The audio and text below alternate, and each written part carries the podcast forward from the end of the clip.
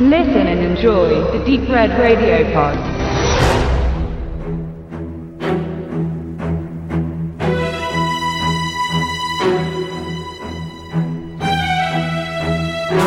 Ob Bond, Byrne oder Bauer, die aktuellen Spione und Agenten im Kino oder Fernsehen sind zu ernst und ihre Widersacher sind irdischen Charakters. Darüber sind sich der Geheimdienstler Galahad und der Schurke Valentine einig. Galahad ist Mitglied der Kingsman-Organisation, einer Agentendynastie, die seit jeher hinter CIA, MI5, FSB oder Mossad im Schatten der Supermächte Britannien und auch den Rest der Welt vor Unheil beschützt. Er ist genau das Gegenteil der drei eingangs genannten Bs. Und Valentine als exzentrischer Milliardär ist der passende Gegner mit Weltherrschaftsplänen und Geheimbasis in einer Gebirgshöhle. Beide stehen für die glorreichen Anfänge des Spionagefilms im Unterhaltungsbereich. All die netten Gimmicks, Messer im Schuh, ein Feuerzeug als Granate oder der bifunktionale Kugelschreiber sind Reminiszenzen an den stets stilvoll gekleideten Gentleman-Spion der 60er bis 80er Jahre. Und der entgegenwirkende kriminelle Genius verfolgt sein Ziel mit Unterstützung von skurrilen Kämpfern, einer Armada an bedeutungslosen Söldnern und einem Netz von Satelliten. Kingsman ist eine gelungene Persiflage mit überraschend wenig Albernheiten, einer erzählerisch gut taktierten Story und Pointen, die treffen.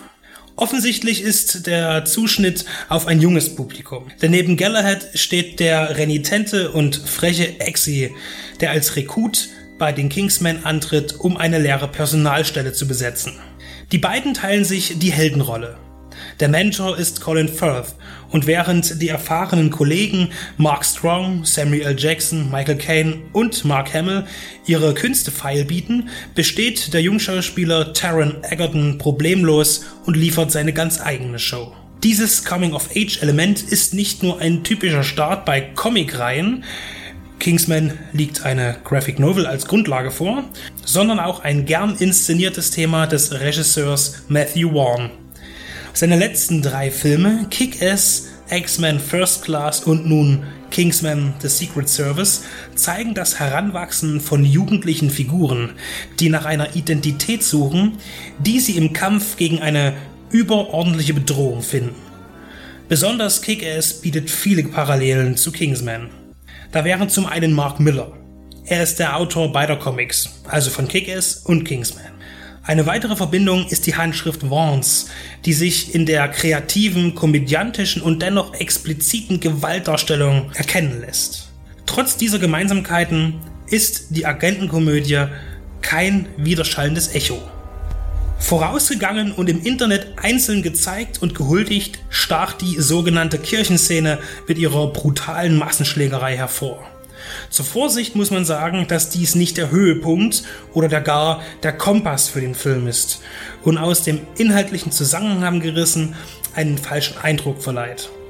Die Stärken von Warrens Drehbuch das er mit seiner Stammschreiberin Jane Goldman verfasste, liegen in den vielen sympathischen Momenten zwischen den Charakteren, den liebevollen Erinnerungen an die Vorbilder und den vielen klassischen Merkmalen eines Jugendfilms, die hier aber nicht für ein pubertäres Fiasko sorgen und ebenfalls für das gereiftere Publikum seine Reize bereithält. Zwischen Popcorn-Kino und Anarchismus ist Kingsman weder Kind noch erwachsen. Er macht Spaß und Lust auf mehr.